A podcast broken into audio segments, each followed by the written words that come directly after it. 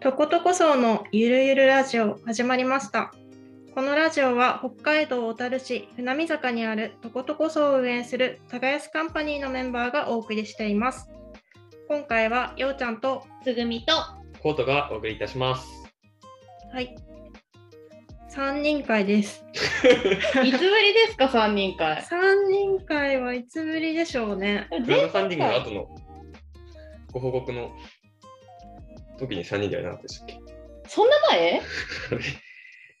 1月がみにょくんと私？うん。あ12月。違うわ、12月って？12月クラウドファンディング終わって、わかんないですね。まあでもお久しぶりですねとはいいうそうことで,、ですね。3人はお久しぶりです。しかもさなんかわかんないけどさもしかしてなんだけど3人できちんと顔を合わせんの今年初だったりしない？うっかりしたら。ら。あれ？明けましておめでとう。なんかね私はさここにずっといるからさそれぞれとはめっちゃ会ってるんだけあど確かになん。かズーム会議とかは全然してるけどさ実際にに。3人で会うの3月に入ってから初なのでは？そんなことない？いや、うーん、確かに私、ミニオくんと全然会ってなかった気がする。そうだよね。そうですね。今年初めて3人が顔を合わせたということで。ねまあね、ご時世的なものもありますえ。し、ね冬はね、動きがスローになるという謎の現象。でもまあ、春も近くなって、3月になって急に暖かくなったね。え。ほんとね。もう春来ないんだと思ってたわ。確かに、それは思いました。ねう。ん。雪が溶けて、もうだいぶ道も見えてきましたねい。やほんと道、コンクリートあるって思いながら毎日新鮮な気持ちで歩いてるよ。なんかここ2日ぐらいで急にこう春の匂いがしない？あ、わかる。あの、なんだろう。なんかこうさ、土の匂いというかさ、ね。確かに。そうなんか季節の変わり目の匂いが結構好きで違うよね春夏秋冬違う違う違う。春っていう感じの大丈夫今日なんか3人だからかな。ふわふわしているみんな。ふんわり会ねふんわり会じゃないときないか いやゆるゆるラジオなんでねらね。ほんと免罪符じゃないからね。ごめんなさい はいそんなこんなで今日もゆるゆるお届けしたいと思いますはい。はい。はい今日のトークテーマ2つありますはい。はい。1つ目ゆるゆるお悩み相談おお。2つ目お仕事について考えてみたえ 大丈夫かな？こんなにこの世ので一番適当な相づちを打たれてる。ね棒読みでしたねねうんまあまあ気を取り直して、はい。まず1つ目のテーマいってみましょう、はい。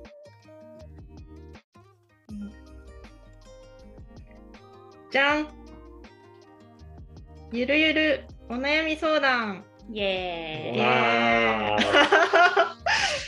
今日はねみんな春って感じでふわふわしてますね。私も？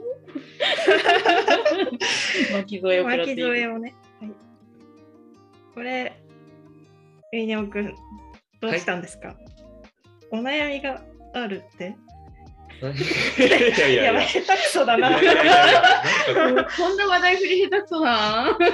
そうそうですね。お悩み、いや、今後お悩み相談のコーナーをうん。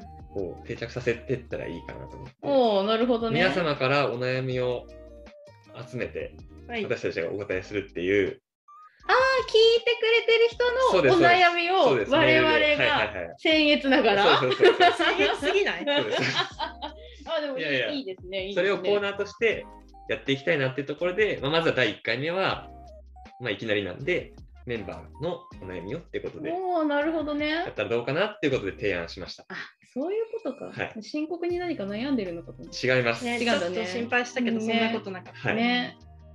ということで、ということで、ミネオコートさん、はい。29歳のお悩みを。はい。本人がね。じゃあちょっとはいお手紙読んでいただいはいて。手紙読んでいただきえっましょう。と、今年で30歳になります。はいはい。外から見ると、もういい大人になってると思うんですが、はい。どうしても自分に自信が持てません。どうしたらいいでしょうか？というお悩みです。北海道29歳みたいな、そういうそういうこと、はいな ありがとうございます。お悩み。なるほどね。るほど。まあこの方はちょっと自分に自信が持てないということで、あーなるほどね。はいどう思います？荻野さん。まあそういうこと言うとね、じ自信とは何かみたいな話になっちゃいますけどあーまあ確ね。かにね、そうだね。なんか自信の持ち方って多分みんなおのおの違うと思うんだけど、うんなんかそのさ30歳になる大人になるみたいなのってさなんか本当にみたいな気持ちが私はあるんだよね。うんなんか30歳になったから大人にならなきゃいけないでも自信がないっていうことは30歳に対する理想が高すぎるのではって思っちゃったな私は。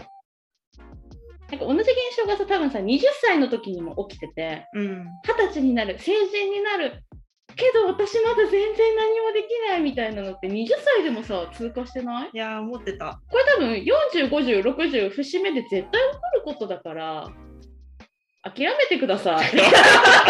いや えーっとね え？いやいやでもそうじゃない？なんかうんなんだろう？ふさわしくしてなるべくして30歳になったぜみたいな人っているんかな？まあ、なんかこう明確な目標が30までにこれって思っててそれを達成した人はそうなのかもしれないけどなんか明確な目標がないというか明確な目標がなきゃいけないわけじゃないけどこれって決まった理想像がないからこう漠然とした不安感があるだけでみんなそんなもんなんじゃないのかなって私は思いましたね。うん。なるほどね。そうだね。しみじみ。なんか、うん。なんか世の中が思ってる30歳と自分がなってる30歳のギャップってきっとあるんだろうね。うん。その理想像みたいなのに自分が到達してないからうんうんってことだよね。そうだね。そうねね。理想が高いっていうよね、うん。それの。で理想が高いというよりはなんかこうこうなってなきゃいけないのかなみたいなのがある？その理想こうなりたいっていうよりはなんか、うん、でもそういう焦燥感ってどのタイミングでもあるよね。そうだね。ね。なんかどうなんだろう。なんかこう目標とするあれがあるじゃないですか。こう若い頃はこう何歳に、まあ、大学卒業して働いて、結婚して子供産んでみたいな。なるほどね。でも今のところ私すべての予定を全部覆して生きてるので。わかる。わかる。だからもう理想通りにいかなくて当たり前というか。そうそうそうそ理想っていうかまあね社会的な、う。をなんだ結構当てはまってる人が多い人を基準としたもので考えるとそうね そこのルートに乗ってないからうんそうだね。ね、難しいよねそのなんか平均的な30歳っていうのって平均値とさこう、うん。なんかブレは絶対にあるじゃない、うん。そうだね。でも自信が持てませんだからね、うん。なんかそこに到達してませんっていう悩みじゃなくて自信が持てませんっていう悩みだから。そうだよね。その相談者さんは まあいるんですけどね目の前に黙っちゃってますけど。で私これさ気づいたんだけどさ、うん。ミネオくんが相談するとさミネオくん喋らなくていいシステムなんじゃない？これ。何こそれの通り。何これ？ひどいな。褒められてんじゃん。続けてください。もうねもう結局こうこだよ。うねねまあいいんですけど、うん。そうだね。自信を持ちたいってことなんですかね。えそういうことだと思いますよ。相談者さんは 自信が持てないっていうお悩みを持つ。そうだよねあそうですよねうん自分としては自信を持ちたいっていう願望があるからこそねこういうお悩みを言ってるんじゃないかなって思います。まあじゃあその30歳っていうなんかこう節目の幻想みたいなのがあるじゃん幻想っていうか理想像みたいなのに対してまあ達していなくても自信を持てる方法があればいいんだよね。うん。なんか長所を伸ばしていったらいいんじゃないですかね。なんかマニュアル通りじゃない？いや、結構難しいなと思って。うん。逆にこう自分の自信ってどういうとこからついてったのかなってあーそれぞれま自信が全くゼロっていう人いないと思ってて、ね少なからず皆さんあるじゃないですか、うん。それってどういう経験どっから生まれてきたんでしょうかねなるほどね。なんか普通に相談受けてるけどさ、私たちもさ、30歳を目前とした自信のない人たちだもんね。そうだね、全然自信ないけど、そうだよね。わかるわかるとしか言いようがねえな。うんなんか、自信ありそうにもし見えてるんだったら、ただのハったりかもしれない。まあ、語りが上手ってことだよね。そうね、なんか、あなんだろう、その自信がないですって、自分の中だけの話なのか、外を見渡して思うのかってまた違うのかな。あー外と比較してなのか自分の理想と比較してなのかそうそうそうなんかこう他人、他人の、他人じゃない、隣の芝は青いじゃないですか。そうですね。でも自分の芝も青いって私は思うことにしてて、うんなんか、みんな違ってみんないいじゃないですか。マニュアルだな。永遠にマニュアル。うん。ないものでだり感。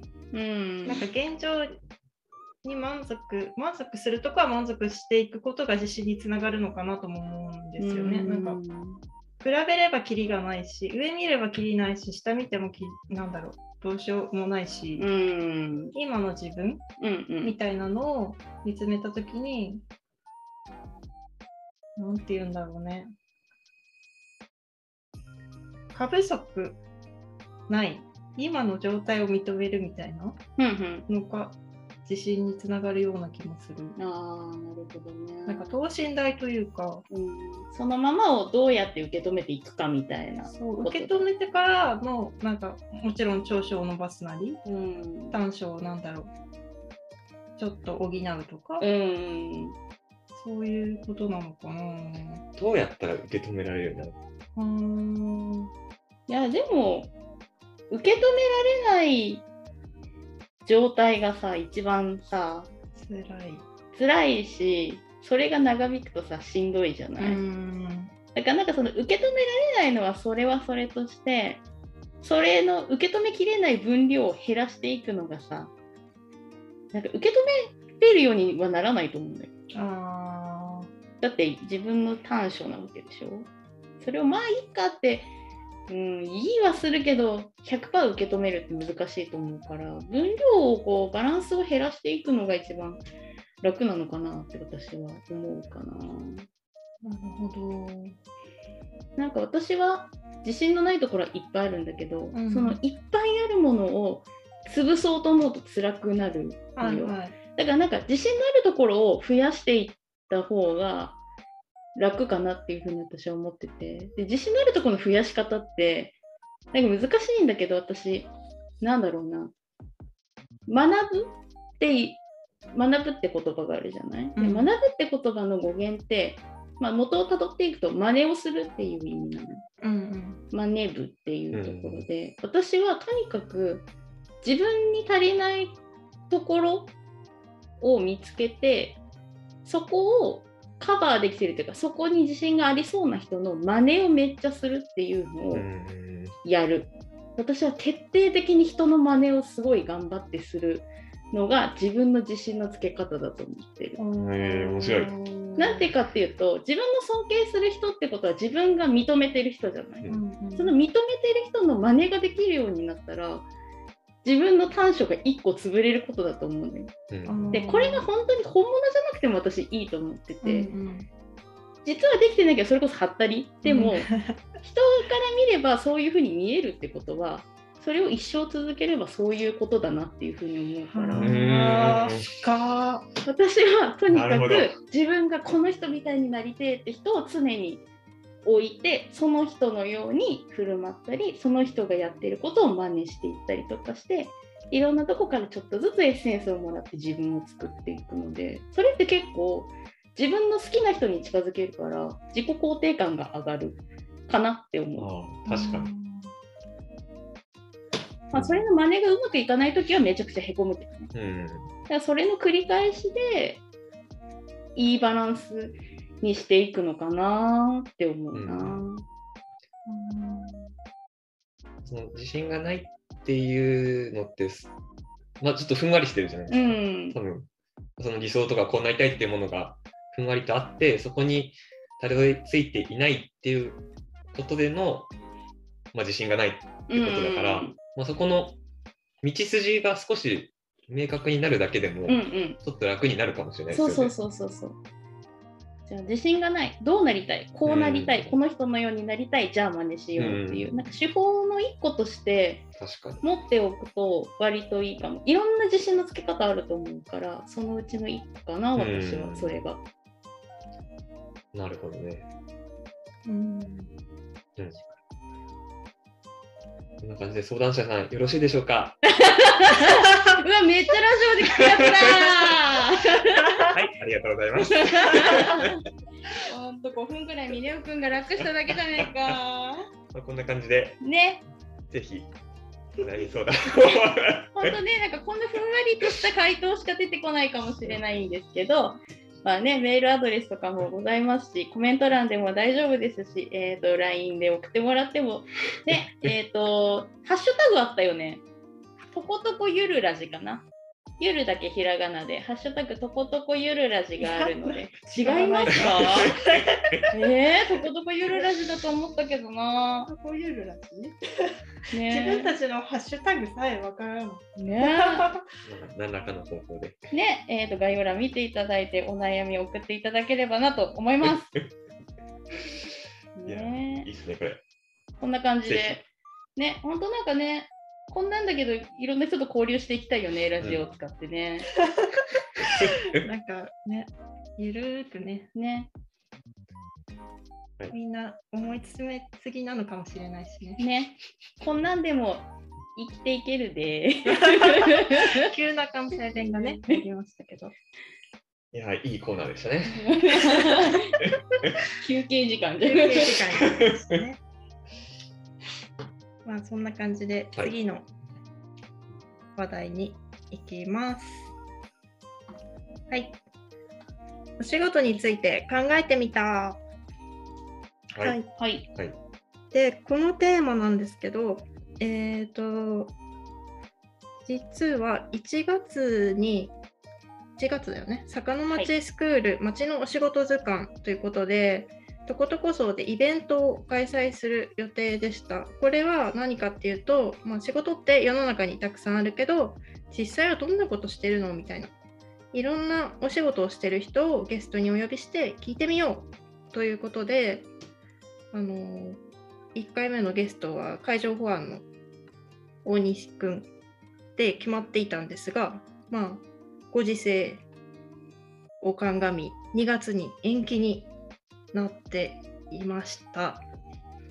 が3月もまん延防止等重点措置が長引きましてこちらもねちょっとまた延期に再々延期になってしまっているんですがじゃあそもそも私たちが考えるお仕事って何かな？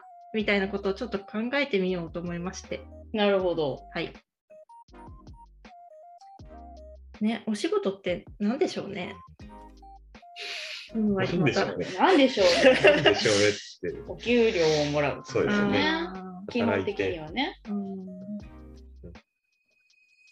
お仕事ねなんだろう職業のことをみんな指してるのかな？多くはそうだね。お仕事何されてますかって言われたら、メインの給与をもらっている活動のことを言うよね。そうだねうん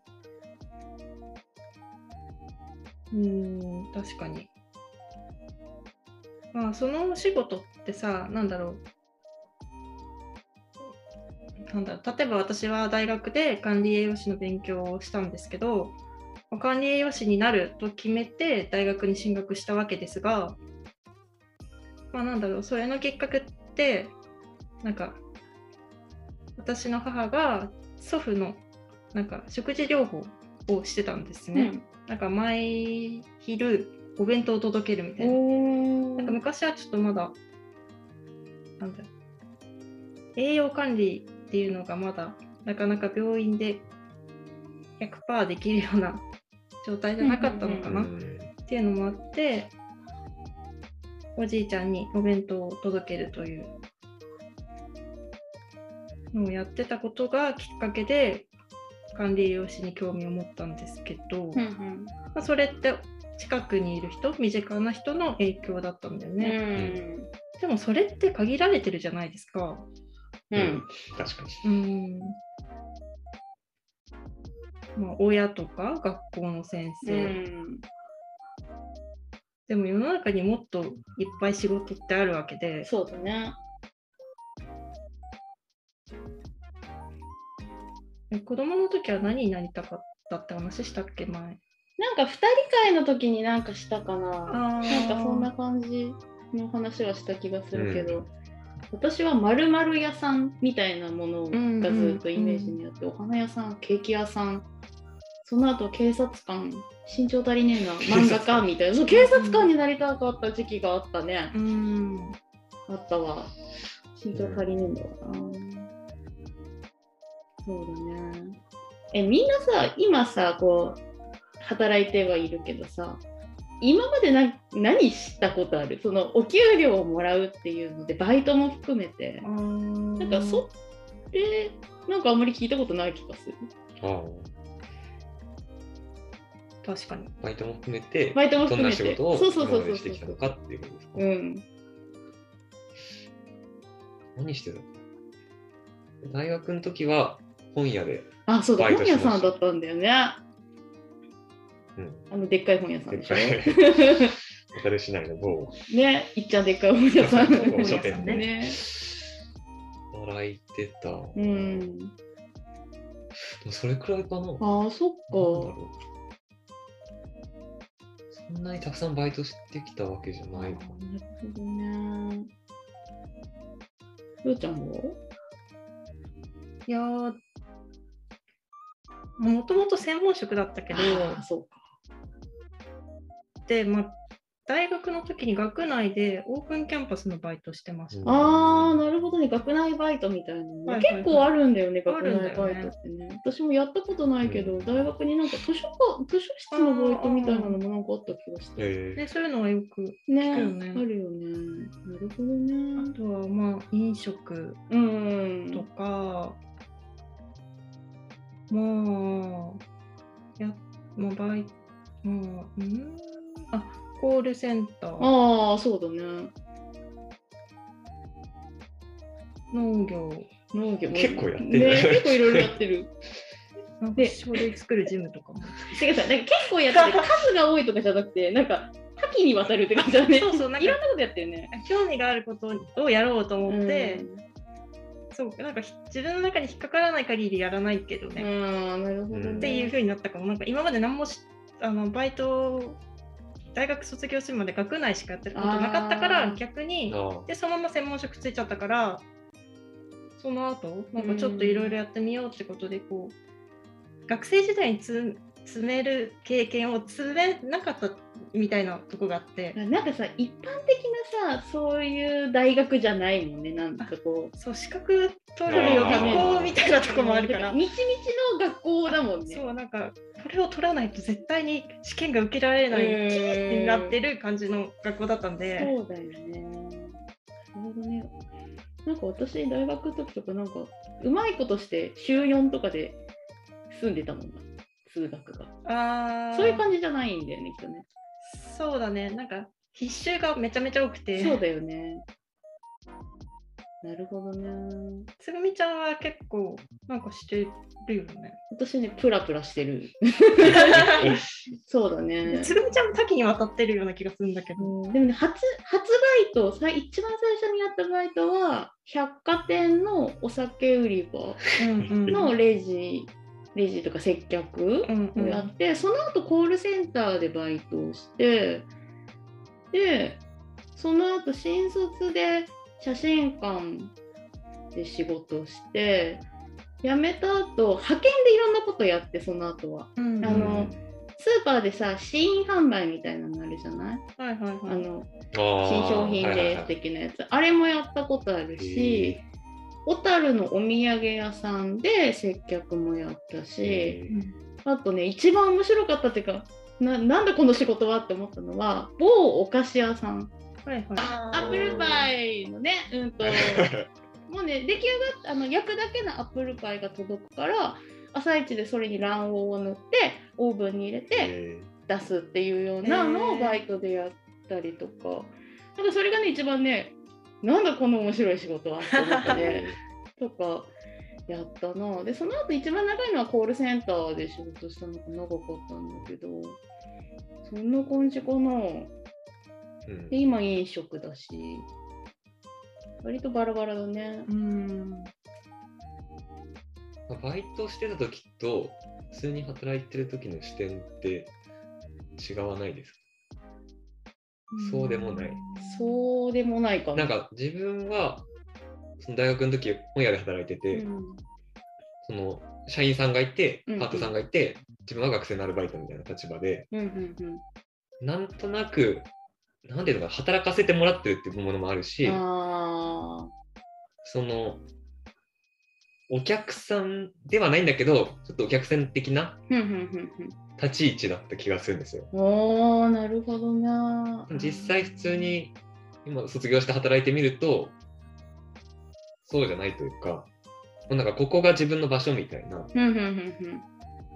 さなんか参加させてもらってる場所じゃなくてもう自分がやらなきゃいけないいなきゃいけない場所みたいな主体的なよりそうそうそうそう。うん。あなんか自分なりのこう意識の置き方みたいのが学生時代のアルバイトと比べると全然違っていて逆にその分広く物事も見れてるかなってうん個人的には感じてます。あ。それってさ、多分さ、学生っていうさ、み身分と言ったら変なんだけど、うんそれがあったからなのかなって思う。確かにあなんか例えばそれがなくなった場合にどこに勤めてる何さんみたいなうん。のになると、そこ、まあ、所属欲じゃないんだけどなんだろうある程度縛りみたいな、うん。まあこれがバイト仮にバイトでもまあそうなる気がする。なんか認識としてちょっと変わるよなっていう。学生っていうなんか別のものが保障さ、保障というかされてる状態とまた違うなという感じがした、今。うんなるほどね。えっと、今は職業的な、まあ、お金が発生するみたいな、お給料をもらうようなお仕事について話してたんですけど、ちょっと私はお仕事というか、なんだろう、お仕事にはもう種類があるなと思ってて、なんだろう、た例えばの話ね、うん。あのこう小学生がこう横断歩道を渡るときに、こうボランティアでお母さんとかおじいちゃんとかが立っててくれることあるじゃないですか。あの見守りボランティアみたいなやつあそうそうそうね。あれってまあボランティアだし、お金も発生してないと思うんですけど、でもあれもお仕事だなと思ってて、うんなんだろう。地域の中での役割みたいなものだよね。そうそう役割とか存在がお仕事になることもあるなっていうのをちょっと考えてることがあって、うん。なんかそれこそ趣味で趣味でっていうのかな。まあゴミ拾いをする人がいたりとうか、ん。まあひ人から違う人から見ればお仕事に見えることもあるのかなみたいな。うん確かにたまに自分がなんかその仕事以外で何かって時にお金のもらえない仕事だなってそれはマイナスのイメージじゃなくて、うんうんうん。ポジティブな意味でお金のもらえない仕事だなって思う時がうん。あるかうんな、お金じゃないものをもらってるっていう意味でもあるし。そう思うとなんかあれなのかもね。対価があることが仕事みたいなものなのかな、対価とか役割とか、まあ、うん。意味のないことなんてどこにもないんだろうけど、なんか自分がその価値を見出してるというか、うん。なんかそれをやることによって例えばお給料をもらえるという対価とか価値とかてこと？う。うんん。その対価っていうとイメージがちょっと何かお金的なうん。なんかちょっとあまり良くないイメージに持つかもしれないけど確かに何かやっぱり求めるから自分が求めているものがあって何かをするわけだからそうだね。広い意味ではやっぱり対価をもらってるっていうことではあると思います。なんか考え方なのかな？これってもしかして。うんなるほど。なんかお仕事図鑑で今後ね、まだ1回目もね、なかなかできていない状況なんだけど、そうそうそう。でもなんか、そういう、私はこういう対価、対価をもらってますじゃないけど、こういう価値が、価値というか、こういう思いで仕事をやってますみたいな、うんお金じゃなくても、そういう思いがある人にもちょっとお話を聞いてみたいなって、うんちょっと思ってます。確かにそうですねうん。いろんな人がいろんなことをしているのでうんうん。広い意味での仕事っていううんところで聞くってことですね。そうそう、なんかこれからの世の中、お仕事ってお金をもらうことも大事もちろん大事だし、なんだろう、1個だけじゃなくてもいいと思うんだよね。うんお仕事でお金をもらうのが1個、2個ってあってもいいし、違う、なんだろう、対価として何かをも得てるよみたいなものがあってもいいと思うし、うん。ね、そういうのを知る機会になったらいいなって。思ってます。はい。はい、こんな感じでちょっと3人でお仕事について考えてみました。はい。はい、はい、今日のテーマは以上なんですが、お久しぶりの3人会どうでしたか？いやーねー。なんか3人で会うの久々だね。そうだね、なんかその久々というか、3人でこういうふうに話すのも久々。そうだね なんかなるべくねなんかこう体力を削らないでなんかこう確かに省エネで。そうそう、省エネ で短期決戦でミーティングしようぜみたいな、結局ね、長くはなってるんだけどね。そうです、が最近ね、多かったからね。ね、なんかこう、ゆったり雑談ではないんだけど、うん取り留めのないことを話すのが好きなので、うん。こういう時間をね、大事にしようねって毎回言ってる気がする。ね そう、すげえ聞いた会話だな、これ。い 早く雪が溶けてほしいね。や、ほんとね、次3人でラジオ撮る頃にはもう夏じゃない、きっと。うん、夏だと思う。ね。そしてさ、確かさ、夏までぐらいにさ、なんか、フォロワーじゃなくてなんだっけ？チャンネル登録者数ね、を30人？30人にしよう。しようっていう話が、そう、そんなのあるんですかっていうことは、初みにゃんくん？ねこれ知ってますか？皆さん。ミレオくんがこのチャンネル登録者数を増やそうっていう話をね知らないっていうことはミレオくんい前つしたんだ回の前回の私たち2人のラジオ聞いてないんですよ この人。やばくないですひどくなかいですか？メンバー喋ってんのによーって思ってる。でね、今もね、えー、とことこそのゆるゆるラジオ、えーチャンネル登録者数前回と変わらず27名のままということで、あと3名いきたいですね、夏までにね。そんな緩い感じの？目標だったえ、そうですよ。そうなんか、え、でも、そうだよね、そうだまあよね。多分前回も27人くらいだったと思うでにプラス3人。そうそうそう、夏までにね、プラス3人、あと3人。あと3人。それが難しかったりするんですよね。ね ね。いや、ぜひね、その、恥ずかしがらないで登録してもらって。あのチャンネル登録しても私たちには分からないので誰が登録したか分からないので本当通りすがりでもいいので押していただければと思いますので。そうね、勢いのあるラジオではないので、ねこのね、通学、通勤の際にぜひお供に。まあ、寝落ちラジオとしてもいいかもしれない。ああそうだね。ないね。確かに集中しないで聞いてほしい。あそうだね。そうそうそう、うん。なんか、カフェで隣から聞こえてくる会話。会話。あー分かる。なんか隣の人なんか変な話してるみたいな時あるよね。そうそうそう。でもちょっと聞きたいみたいな、ね。そういうラジオになりたい。この。人たちの話を聞こうじゃなくて、うん。なんとなくこの雰囲気を味わってもらいたいですそうだね。ねうん。作業用 BGM ラジオとして定評のあるとことこそのゆるゆるラジオですので。そうだね。そんな感じでねまあ、あの YouTube のタイトルに作業用って言っちゃダメですね。ダメですダメですね。作業用じゃないんでね。うん睡眠用とかね。あそうーいうそうだね。まあそれは個人でお勧めしてもらってね。ねまあこんな感じでモチベの低いラジオとして夏までにあと3人増やしましょう。増えるかな頑張ろう。ね、ぜひ登録してください。はい。はい。じゃあ次回。まあ次回はね、またちょっと変化があるのを お届けできれば。そうだね、ちょっと次回のラジオのね、計画をね、さっきね、ちょっとね、みんなで立てたんですけどね、ちょっとこっから4月、5月、6月、3連続、ちょっと何が起きるか分かんないんですけど面白いこ、とになりそうですね。えどうなるかなっていうのをちょっとお楽しみにね。今までの雰囲気とは全く違う。ねほんとねー、実験的だね。大丈夫かな。いやー、チャレンジはしていこう。そうだゆね。るゆるだけど。すごいよね。このさ、4、5、6でさ、チャンネル登録者数3人増やそうって言ってるのにさ、チャレンジングなことする。ね、減ったらどうする？いやー、もうそれもやむなし。まあなし受け入れてこね、まあね、ちょっと面白いことやりたいなと思うのでね、う。ね、楽しみにしていてください。ははいい。それでは次回もお楽しみに。はい。じゃあ、それではまた次回のラジオでお会いしましょう。またねー。さようなら。さようなら